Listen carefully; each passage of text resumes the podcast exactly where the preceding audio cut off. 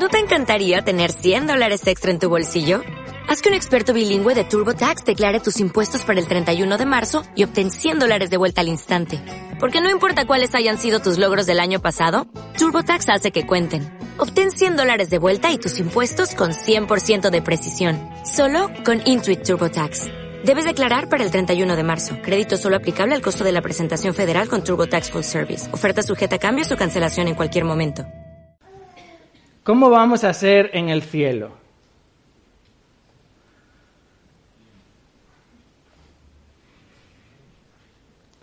A veces pensamos que el cielo es simplemente un estado mental o un estado etéreo, pero el cielo es en verdad un lugar real. En verdad es un lugar en el cual los creyentes moraremos con Cristo con cuerpos reales, con cuerpos físicos, pero cuerpos glorificados, cuerpos semejantes al cuerpo resucitado de nuestro Señor Jesucristo.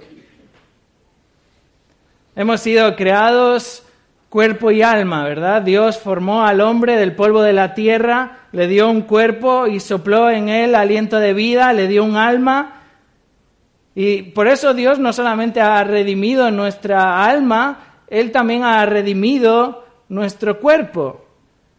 Por eso Pablo allí en Romanos capítulo 8, verso 23 dice que esperamos la redención de nuestro cuerpo.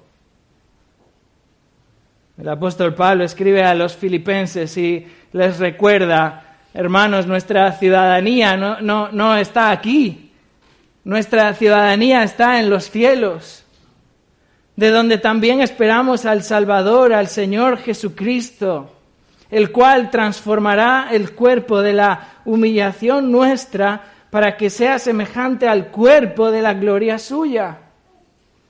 Hermanos, la, consumación final de nuestra salvación es nuestra glorificación.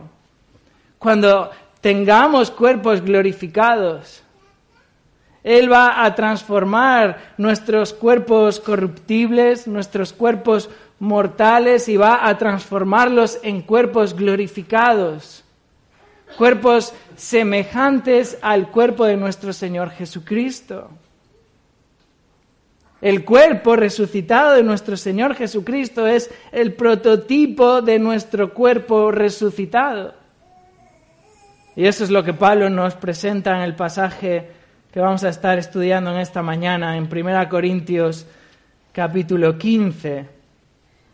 Os invito a que leamos juntos 1 Corintios capítulo 15 y vamos a comenzar leyendo en el versículo 35.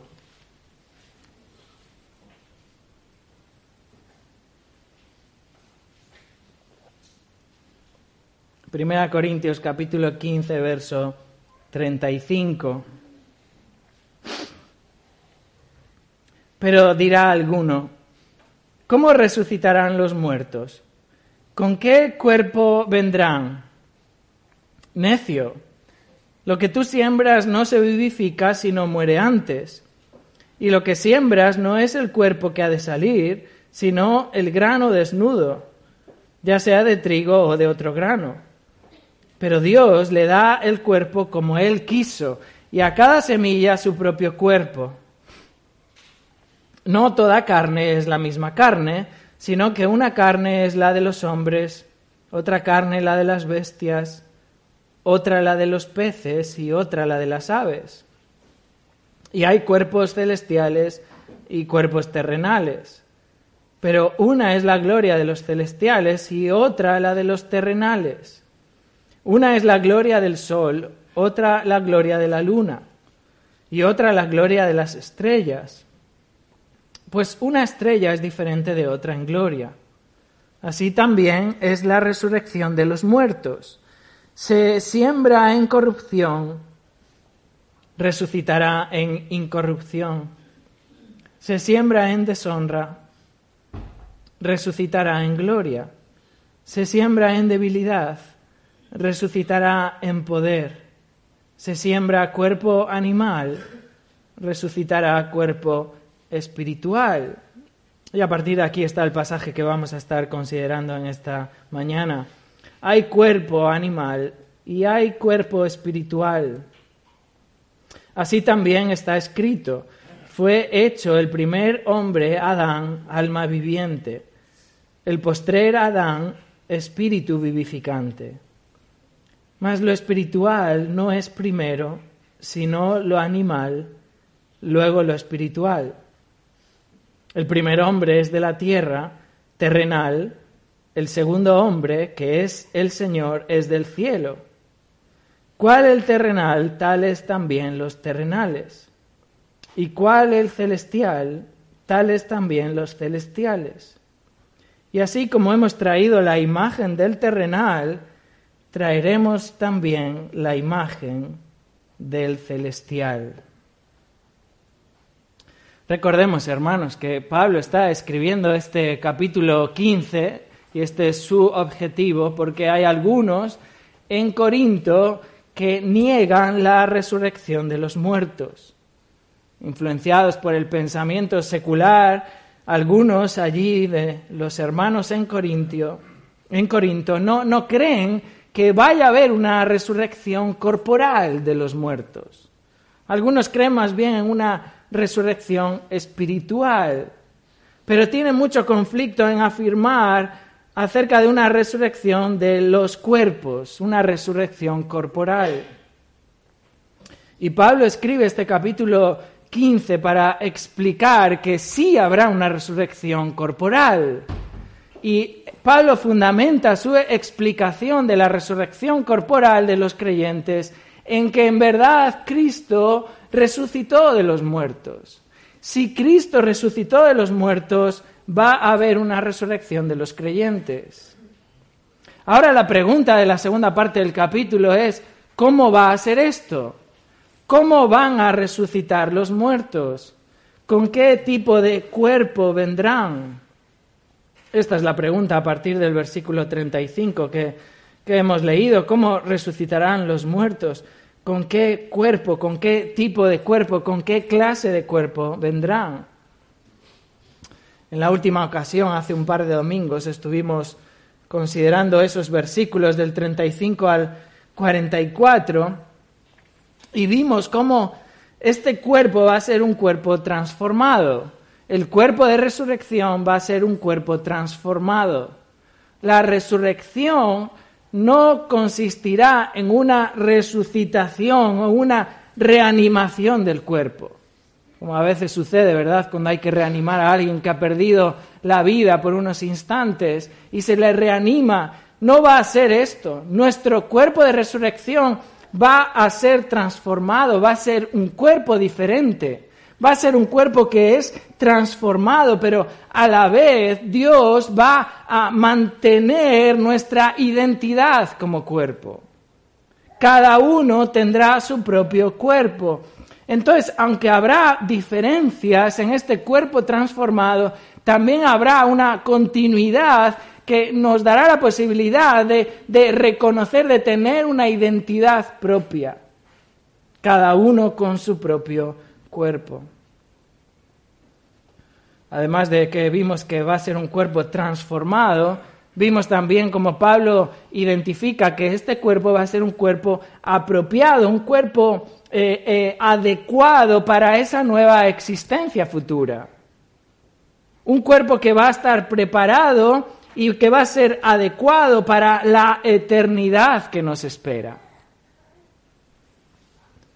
Además vimos también ahí a partir del versículo 42 cómo este cuerpo va a ser un cuerpo inmortal.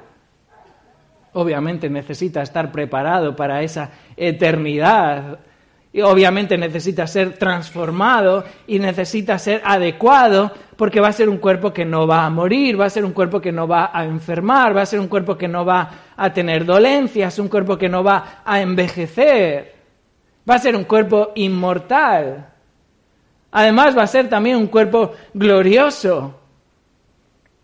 Va a ser, esto, esto es algo que nos, nos, nos, cuesta mucho entender y pensar cómo será esto, ¿no? Porque desde que, desde que hemos sido concebidos en el vientre de nuestra madre, llevamos el pecado en nosotros mismos. Pero este cuerpo no tendrá la intrusión del pecado. Será un cuerpo glorioso, sin, sin la, el efecto del pecado sobre nosotros. Será un cuerpo que cumplirá a la perfección el diseño de Dios para ese cuerpo. Un cuerpo que cumplirá a la perfección el propósito que Dios ha dado para el ser humano. Será un cuerpo, además, que le va a caracterizar el poder. No, no quiere decir esto que va a ser un cuerpo omnipotente, como que si fuésemos a ser superhéroes. No, no, simplemente un cuerpo plenamente capaz. Nuestra debilidad o nuestra incapacidad en este cuerpo está influenciada por nuestro propio pecado. Pero este cuerpo va a ser caracterizado por el poder, un cuerpo sin debilidad, un cuerpo plenamente capaz. Y Pablo terminaba ahí en el versículo 44 diciendo que vamos a sembrar un cuerpo animal o un cuerpo natural pero va a resucitar un cuerpo espiritual. Y esto quiere decir, este va a ser un cuerpo que va a ser guiado y gobernado por el Espíritu Santo. Hermanos, así va a ser nuestro cuerpo glorificado. Pero ahora Pablo añade algo más. Y es que este cuerpo glorificado va a ser semejante al de Cristo. Va a ser semejante al cuerpo glorioso de nuestro Señor Jesucristo. Y eso es lo que Pablo nos presenta en los versículos que continúan del 44 al 49. Así que en esta mañana, al estudiar estos versículos, hermanos, quisiera que viésemos dos distintivos de este cuerpo glorificado. Dos distintivos de nuestro cuerpo glorificado. Un cuerpo que es semejante al cuerpo del Señor Jesucristo. Y esto, hermanos, debe alentarnos y debe fortalecernos, debe de animarnos, debe de consolarnos. Tenemos dolencias, tenemos aflicción, tenemos enfermedad, nos deterioramos, envejecemos, pero hay algo glorioso que nos espera y esto debe animarnos a seguir adelante en la vida cristiana. Dos distintivos de nuestro cuerpo glorificado. El primer distintivo es que nuestro cuerpo glorificado será un cuerpo espiritual. Pablo redunda aún más en esta idea del el cuerpo espiritual. Dice así el versículo 44, comenzando en la segunda parte de este versículo. Verso 44. Hay cuerpo animal y hay cuerpo espiritual. Así también está escrito, fue hecho el primer hombre Adán, alma viviente, el postrer Adán, espíritu vivificante. Mas lo espiritual no es primero, sino lo animal, luego lo espiritual. Fijaros, Pablo termina su ilustración de la siembra. En los versículos anteriores ha estado usando esa ilustración de lo que sembramos y luego lo que resucitará. Pablo dijo en el versículo 44, se va a sembrar un cuerpo animal, un cuerpo natural, pero va a resucitar un cuerpo espiritual. Y ahora Pablo enlaza esta misma idea con los versículos siguientes mediante esta afirmación. Hay cuerpo animal, hay cuerpo espiritual. Pablo está estableciendo aquí una relación lógica. Todos afirmaríamos que hay un cuerpo animal, que hay un cuerpo natural, si alguien no afirma esto, tiene un problema, debería ir al médico. Porque todos afirmamos que lo hay. Pablo establece esta relación lógica que como hay cuerpo animal, habrá también cuerpo espiritual. De hecho, la Biblia de las Américas traduce esto mejor diciendo, si hay un cuerpo animal, si hay un cuerpo natural, hay también un cuerpo espiritual. Y esa es la idea de, este, esta frase. Por eso Pablo la emplea para eh, explayar todo lo que va a decir ahora a continuación. Hay un cuerpo espiritual. Ahora ya vimos un poco acerca de lo que significa un cuerpo animal o un cuerpo natural y lo que significa el cuerpo espiritual. El cuerpo animal o el cuerpo natural, no está hablando aquí acerca de lo físico. No se está refiriendo a lo físico en contraste con lo eh, etéreo, con lo espiritual, con lo que no se ve. Pablo está contrastando aquí el modo de existencia de un cuerpo. Cuando Pablo se refiere aquí al cuerpo animal o al cuerpo natural, está hablando acerca del modo natural de existencia de ese cuerpo. Pablo no contrasta lo material con lo inmaterial. Pablo habla del cuerpo como que tiene el principio de vida, lo que rige la vida del cuerpo es el alma. De hecho, esa palabra natural o animal tiene la raíz en el término alma. El cuerpo vive por el alma. Por eso dice el versículo siguiente, verso 45, alma viviente. Un cuerpo natural es un cuerpo que es animado, es vivificado por el alma. Esto nos trae a la memoria, ¿verdad? Génesis capítulo 2, verso 7. Y de hecho Pablo cita este pasaje en estos versículos. Génesis 2, 7. Y podemos ir por un momento a ese texto.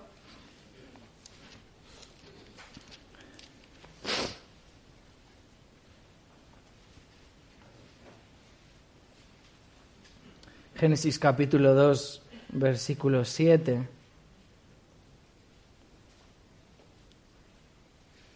Entonces Jehová Dios formó al hombre del polvo de la tierra y sopló en su nariz aliento de vida y fue el hombre un ser viviente. Dios formó al hombre del polvo de la tierra, formó un cuerpo y sopló en su nariz aliento de vida y el hombre tuvo vida. Por eso dice que fue entonces un ser viviente, un alma viviente. Cuando Pablo habla acerca del cuerpo natural, está hablando de esa realidad de que vivimos con nuestro alma, eh, hablando del modo de existencia de ese cuerpo. Pero, sin embargo, el cuerpo espiritual eh, que tendremos cuando seamos resucitados, cuando seamos transformados, no va a ser un cuerpo que tenga ese modo de existencia que tenemos ahora. Va a ser un modo de existencia diferente. Pablo dice va a ser un cuerpo espiritual. Y esto tiene el sentido de que ese cuerpo va a tener como principio de vida el espíritu. Va a vivir por el espíritu. No se refiere a, que va a ser un cuerpo etéreo. No, no, va a ser un cuerpo físico, pero va a ser un cuerpo transformado, pero va a ser un cuerpo que va a ser gobernado, llenado, guiado de una manera perfecta, sin la influencia del pecado, por el Espíritu Santo va a vivir y va a existir por el Espíritu Santo, va a estar completamente sujeto, modelado, gobernado por el Espíritu Santo. Así va a ser el cuerpo glorificado del creyente. Y Pablo demuestra esa realidad en el versículo 45. Pablo dice en el verso 45, así también está escrito, fue hecho el primer hombre Adán, alma viviente, el postrer Adán, espíritu vivificante. Fijaros, Pablo alude aquí al pasaje que hemos leído, Génesis capítulo 2, verso 7, y Pablo lo hace para establecer una semejanza. De hecho, Pablo está diciéndonos ahí así también, de la misma manera. Pablo está corroborando la existencia real de un cuerpo natural y también de un cuerpo espiritual. Tenemos un cuerpo natural porque todos procedemos de Adán. Tendremos también un cuerpo espiritual todos aquellos que estamos en Cristo. Pablo menciona este pasaje de Génesis 2.7. Fue hecho el primer hombre, Adán, alma viviente. Ahora, si tenéis ahí el pasaje delante, Génesis 2, 7, podéis ver que Pablo no cita este pasaje literalmente. De hecho, dice Génesis 2, 7, Jehová Dios formó al hombre del polvo de la tierra y sopló en su nariz aliento de vida y fue el hombre un ser viviente. Y Pablo dice, fue hecho el primer hombre, Adán, alma viviente. Pablo no cita literalmente este pasaje. De hecho, Pablo añade de una manera intencional, ¿qué añade Pablo? Añade dos palabras. Añade el primer y añade Adán. Esos dos términos Pablo los añade porque Pablo tiene la, la idea, el propósito de contrastar al primer Adán con el postrer Adán, con nuestro Señor Jesucristo. Dios forma al hombre, al primer hombre, Adán, Dios lo forma del polvo de la tierra, Dios sopla en su nariz aliento de vida, de manera que el hombre es ahora un ser, un alma viviente. De hecho, este término alma tiene la misma raíz que la palabra natural o que la palabra animal, como traduce la Reina Valera. Ahora es un cuerpo en el que hay vida, es un ser viviente. Y se caracteriza porque respira, ¿verdad?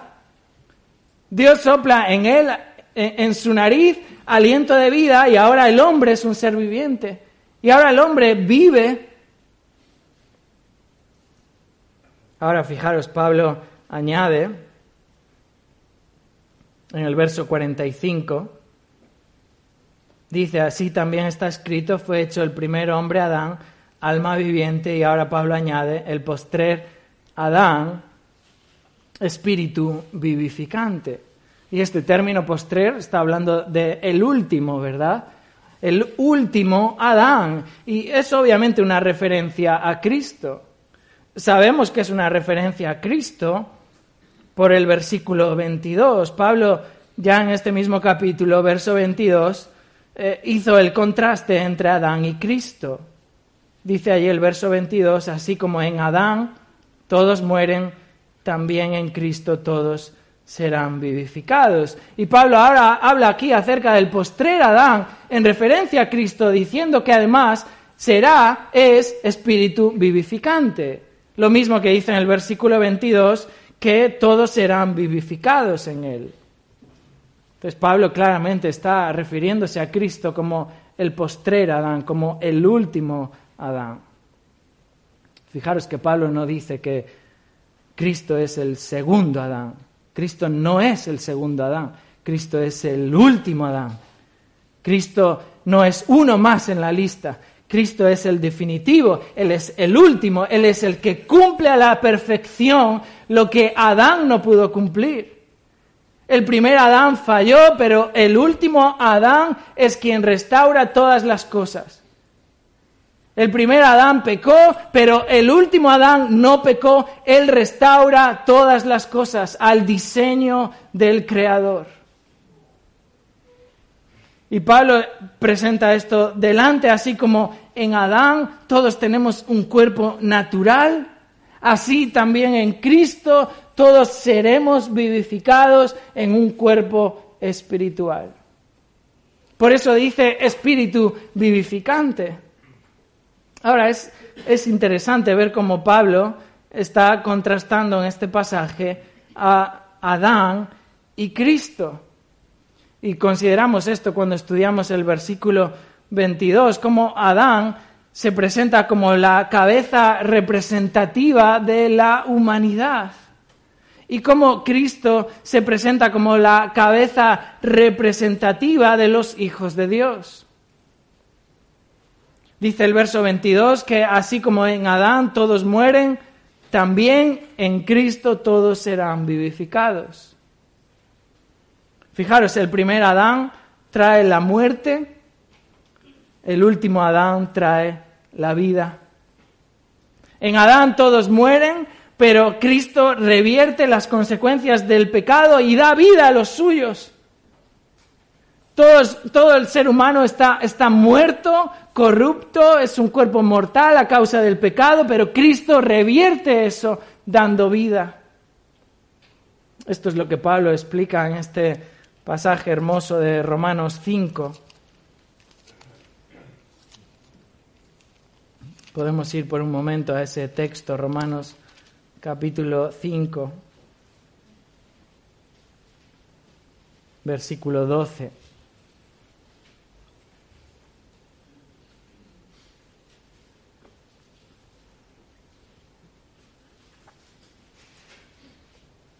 Romanos 5:12. Por tanto, como el pecado entró en el mundo por un hombre, y por el pecado la muerte, así la muerte pasó a todos los hombres por cuanto todos pecaron. Fijaros ahora más adelante, verso 17. Pues si por la transgresión de uno solo reinó la muerte, mucho más reinarán en vida por uno solo, Jesucristo, los que reciben la abundancia de la gracia y del don de la justicia. Lo, lo, que hizo Adán trajo la muerte a todos los hombres, y eso es lo que evidencia nuestro cuerpo natural, lo que hizo Cristo trajo la vida y eso es lo que muestra ese espíritu vivificante. Pablo está contrastando aquí a Adán y a Cristo, el primer Adán, el postrer Adán. Fijaros más adelante, verso 18, Romanos 5, 18. Así que como por la transgresión de uno vino la condenación a todos los hombres, de la misma manera, por la justicia de uno, vino a todos los hombres la justificación de vida. Porque así como por la desobediencia de un hombre los muchos fueron constituidos pecadores, así también por la obediencia de uno los muchos serán constituidos justos. La acción de Adán, lo que Adán hizo, trae no solamente el pecado, la muerte, trae la condenación a todos los hombres por su desobediencia. Lo que Cristo hace, lo que hace el postrer Adán, es traer la justificación de vida, es revertir por completo las consecuencias del pecado para situarnos ahora en una justificados, justificados, declarados justos Mientras que en Adán somos condenados, ahora en Cristo somos justificados. Lo que hace, lo que hizo el primer Adán, hermanos, es revertido por el postrer Adán. Este pasaje nos, hace, nos, presenta en un callejón sin salida. Este pasaje nos evidencia que este cuerpo natural va camino de la muerte que este cuerpo natural e, e, es corrupto y mortal por las consecuencias del pecado sobre nosotros. Que este cuerpo natural que tenemos manifiesta que estamos en condenación y que el único que ha sido capaz de revertir las consecuencias de ese pecado es el Señor Jesucristo.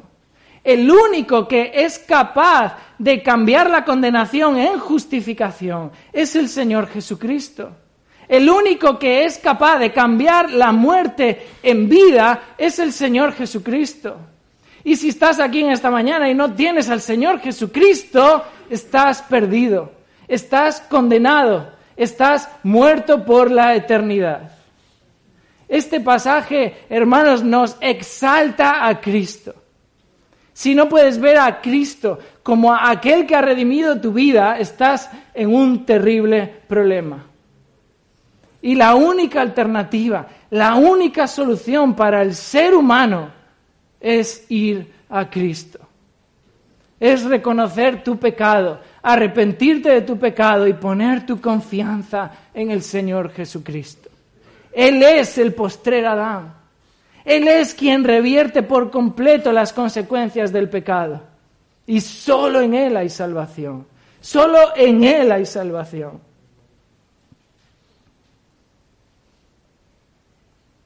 Cuando Pablo llama a Cristo como el postrer Adán, está a la vez mostrándonos que Él eh, fue y es perfectamente hombre. Cristo en su perfecta humanidad. Cristo, participando de carne y sangre, como dice el autor a los Hebreos. Cristo, aquel que debía ser semejante en todo a sus hermanos, como dice el autor de los Hebreos. Aquel que debía ser según nuestra semejanza, pero sin pecado. Aquel tuvo un cuerpo natural, como tú y como yo, pero sin pecado. Un cuerpo natural como el de Adán, pero sin pecado experimentó la existencia terrenal como tú y como yo, pero sin pecado. Estuvo sujeto a las mismas debilidades que tú y que yo, pero sin pecado. Experimentó la muerte, pero su cuerpo no vio corrupción, porque Dios lo resucitó. Fue resucitado su cuerpo fue transformado a un cuerpo espiritual, un cuerpo semejante al que aquellos que estamos en Cristo vamos a tener cuando seamos transformados. Por eso Pablo añade, regresando a 1 Corintios capítulo 15, añade ahí el versículo 46. 1 Corintios 15, 46 mas lo espiritual no es primero, sino lo animal, luego lo espiritual. El apóstol Pablo aclara aquí en este texto que el cuerpo natural es primero y que después es el cuerpo espiritual. Juan Calvino dijo, nacemos antes de ser regenerados y vivimos antes de ser resucitados. Y ese, ese es el camino, hermanos. Ese es, el, ese es el camino por el que vamos. Y tenemos un prototipo de cómo va a ser nuestro cuerpo resucitado. Vemos a nuestro cuerpo natural, vemos a este cuerpo corrupto, este cuerpo que muere, pero recibiremos un cuerpo espiritual cuando seamos transformados. Hermanos, los, creyentes podemos tener la, la certeza de que recibiremos un cuerpo espiritual como el de Cristo. Y esto ha de ser aliento para nuestra alma, esto ha de ser fortaleza.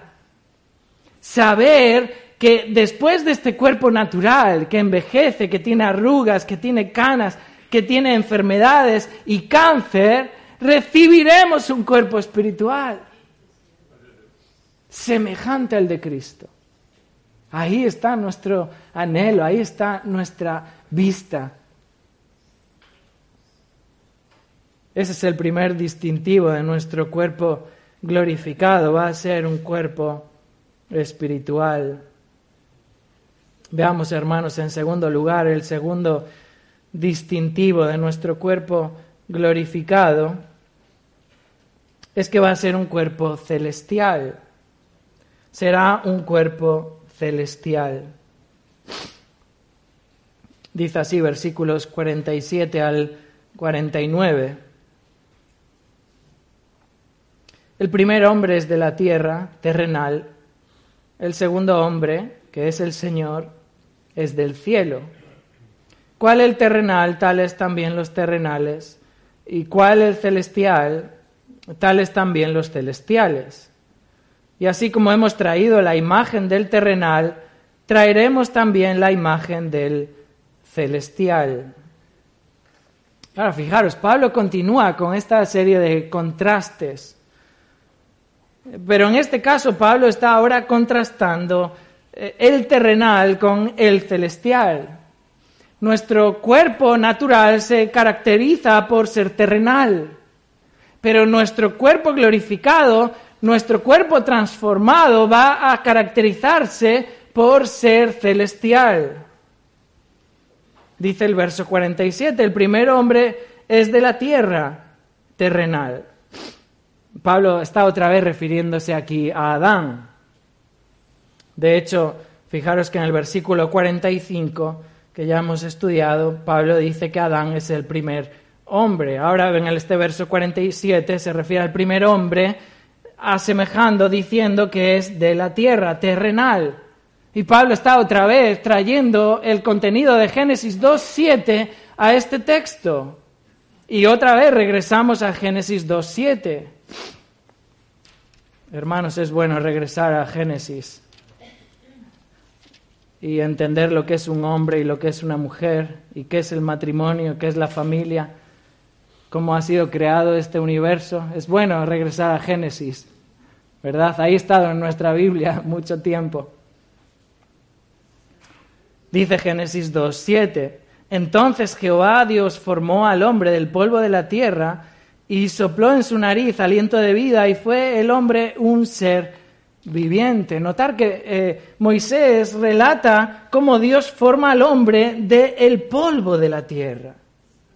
Y esta es la idea que Pablo emplea aquí en 1 Corintios 15, 47. El primer hombre es de la tierra, terrenal. Este término terrenal significa literalmente hecho de tierra, hecho de polvo. Se emplea solo cuatro veces en la Biblia. Solamente lo emplea Pablo y solamente en este pasaje aparece este término terrenal en los versículos 47 al 49. Hecho de tierra, hecho de polvo. Dios formó al hombre del polvo de la tierra. Ahora es interesante porque Dios forma al hombre del polvo de la tierra, pero cuando Adán peca, Dios maldice la tierra. Fijaros, regresando a Génesis capítulo 3 en esta ocasión. Génesis capítulo 3, verso 17.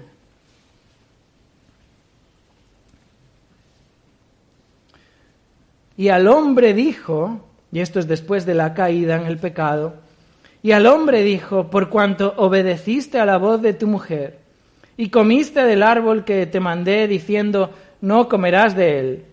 Maldita será la tierra por tu causa. Con dolor comerás de ella todos los días de tu vida. Espinos y cardos te producirá y comerás plantas del campo. Con el sudor de tu rostro comerás el pan hasta que vuelvas a la tierra, porque de ella fuiste tomado, pues polvo eres y al polvo volverás. Dios crea al hombre del polvo de la tierra, es hecho de tierra, pero cuando el hombre peca, Dios ahora maldice la tierra y Dios ahora sujeta el cuerpo del hombre de Adán a la fatiga, a la corrupción, a la mortalidad, hasta el punto de decir que volverás a la tierra, que vas a comer el pan con el sudor de tu frente hasta que vuelvas a la tierra. Has sido tomado de ella y a la tierra volverá. Si eso es lo que evidencia nuestra propia carne. El primer hombre trae un cuerpo terrenal. Pablo está aquí exponiendo esta verdad en el verso 47. El primer hombre es de la tierra, terrenal. Ahora Pablo añade y dice, verso 47, 1 Corintios 15, el segundo hombre que es el Señor, esta frase que es el Señor no aparece en los mejores manuscritos, aunque es, el Señor, pero el, el pasaje dice, el segundo hombre es del cielo. Y Pablo se refiere al Señor, Pablo se refiere a Cristo. Fijaros que aquí lo llama el segundo hombre en el sentido de el que viene después del primero. Pablo está siguiendo la secuencia. Fijaros que en el verso 46 Pablo estableció una secuencia también. Primero, cuerpo animal, primero cuerpo natural, después cuerpo espiritual. Y ahora Pablo continúa con esa misma secuencia. El primer hombre trajo este cuerpo y es terrenal, y ahora el segundo hombre trajo este cuerpo y este cuerpo es espiritual. Ahora Pablo añade que este segundo hombre es del cielo. Y con esta frase lo que está diciéndonos es que su origen es del cielo. Y Pablo está contrastando con el de la tierra.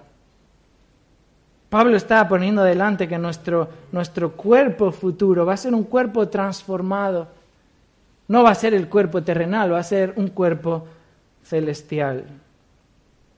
¿Recordáis lo que Juan el Bautista dijo allí en Juan capítulo 3, verso 31? Juan 3, 31. El que de arriba viene es sobre todos, el que es de la tierra es terrenal y cosas terrenales habla, pero el que viene del cielo es sobre todos. El segundo hombre es del cielo. Ahora fijaros que Pablo continúa en su contraste con el terrenal y el celestial y en el verso 48, 1 Corintios 15, 48, dice lo siguiente, ¿cuál el terrenal? Tales también los terrenales. ¿Y cuál el celestial? Tales también los celestiales. O sea, en primer lugar, como el hombre terrenal, así también los hombres terrenales. Es decir, si Adán tuvo un cuerpo terrenal, entonces también todos los que procedemos de Adán, toda la humanidad tendrá cuerpos terrenales, cuerpos sujetos a muerte, cuerpos como describe eh, la maldición de Dios, cuerpos que volverán a la tierra. Pero Pablo ahora presenta el segundo contraste, hablando del cuerpo y del hombre celestial. En segundo lugar, como el hombre celestial, ¿cuál es el celestial? Tal como el hombre celestial, así también los hombres celestiales. Es decir, si Cristo tuvo un cuerpo celestial, entonces también todos los que están en Cristo tendremos un cuerpo celestial.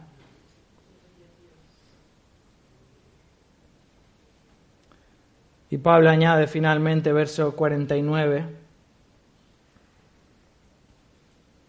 y así como hemos traído la imagen del terrenal, traeremos también la imagen del celestial. Pablo establece aquí una correlación que e-, evidencia que nuestro cuerpo de resurrección va a ser semejante al de Cristo. Esto es lo que entendemos como la glorificación. Este verbo traer, que emplea aquí en este versículo 49, hemos traído, se usaba para referirse a llevar ropa. Tiene la idea de portar algo o vestir algo, llevar algo puesto. Y este término imagen se refiere a, obviamente, la, la, forma o la apariencia de algo, pero va más allá que simplemente algo externo o aparente. Está hablando también acerca de cualidades, de funciones. Hermanos, como terrenales hemos traído la imagen del terrenal y todos podemos vernos a un espejo y observarla y cómo dentro de diez años va a ser diferente si todavía estás aquí. Llevamos la imagen de Adán. Toda la humanidad lleva la imagen de Adán. La humanidad procede de Adán, porta su imagen. Es un cuerpo natural, es un cuerpo sujeto a, la corrupción y sujeto a la muerte.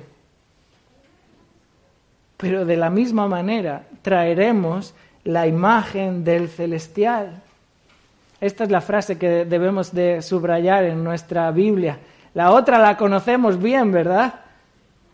Esto es lo que nos trae fortaleza y ánimo y aliento. Traeremos la imagen del celestial en la glorificación, cuando nuestros cuerpos sean resucitados, sean transformados, portaremos, hermanos, la imagen del celestial. seremos revestidos, seremos vestidos con la imagen del celestial.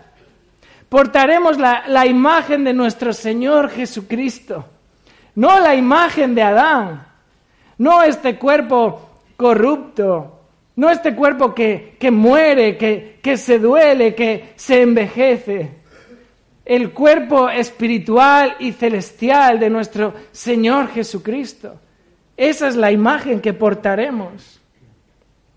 No solo su semejanza en, en, su forma o en su apariencia de ese cuerpo, sino en su modo de existir que será un cuerpo preparado para vivir por la eternidad. Un cuerpo celestial. Esto es lo que Pablo les dijo a los filipenses, lo leímos al inicio de, de esta predicación, Filipenses capítulo 3, versículo 20.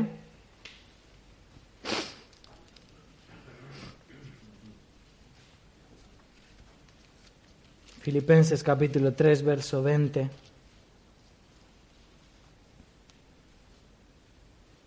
El apóstol dice, mas nuestra ciudadanía está en los cielos, de donde también esperamos al Salvador, al Señor Jesucristo, el cual transformará el cuerpo de la humillación nuestra para que sea semejante al cuerpo de la gloria suya, por el poder con el cual puede también sujetar a sí mismo todas las cosas.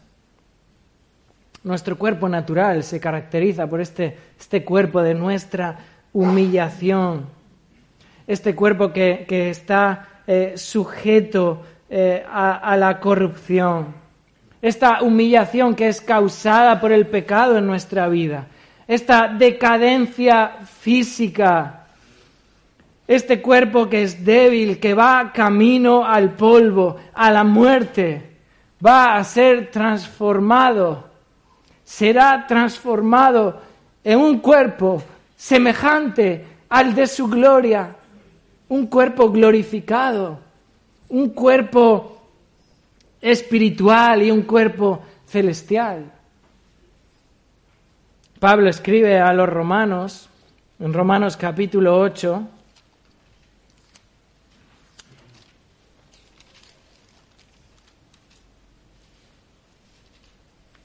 Romanos capítulo 8, verso 29.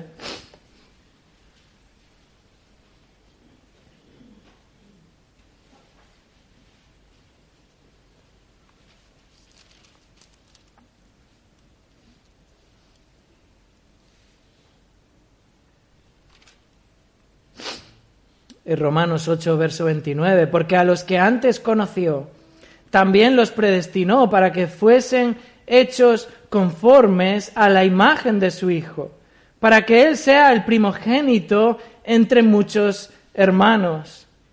Y a los que predestinó, a estos también llamó. Y a los que llamó, a estos también justificó. Y a los que justificó, a estos también glorificó. Pablo en este versículo 30 presenta la, la salvación por completo. La glorificación es la consumación final de nuestra salvación. Por eso Pablo dice, esperamos la redención de nuestro cuerpo. Sí hemos sido salvos, amén, pero seremos salvos, completamente salvos, perfectamente salvos en ese día de, de nuestros cuerpos glorificados.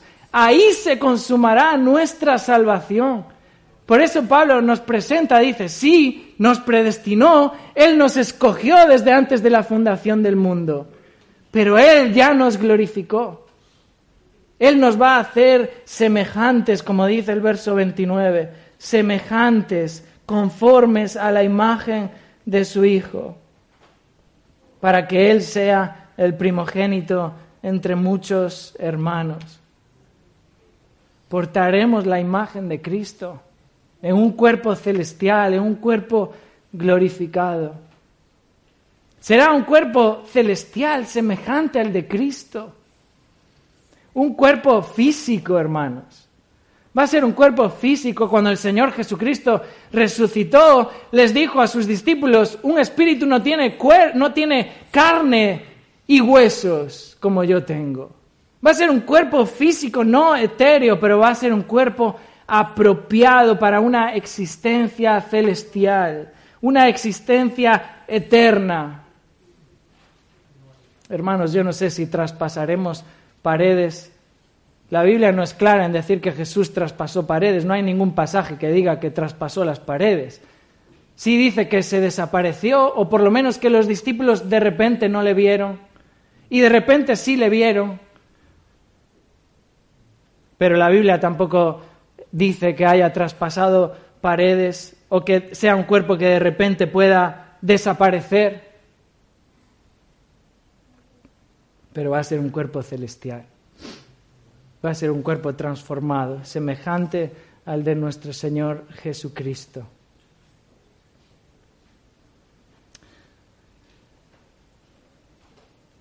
Amados, ahora somos hijos de Dios, pero aún no se ha manifestado lo que habremos de ser. Pero sabemos, este esta es otra frase que debe ser subrayada, sabemos, sabemos que cuando Él se manifieste, seremos semejantes a Él, porque le veremos tal como Él es. Este pasaje, hermanos, nos fortalece, nos enseña que cuando Cristo recoja a su iglesia, nuestros cuerpos van a ser transformados en unos cuerpos glorificados, en unos cuerpos semejantes al cuerpo de nuestro Señor Jesucristo, un cuerpo que va a ser espiritual, un cuerpo que va a ser celestial. Nuestro Señor Jesucristo, el último Adán, Él va a revertir por completo las consecuencias del pecado él va a vivificar nuestros cuerpos. Él nos va a dar un cuerpo espiritual que va a ser guiado de una manera perfecta, completa por el Espíritu Santo. Va a ser un cuerpo celestial, semejante al de Cristo, apropiado para la existencia celestial, para que Él, Cristo, sea el primogénito entre muchos hermanos. Y ahí tendremos una reunión gloriosa, hermanos. Demos gloria a Dios por su salvación y seamos fortalecidos por la certeza de nuestra glorificación. Vamos a orar para terminar.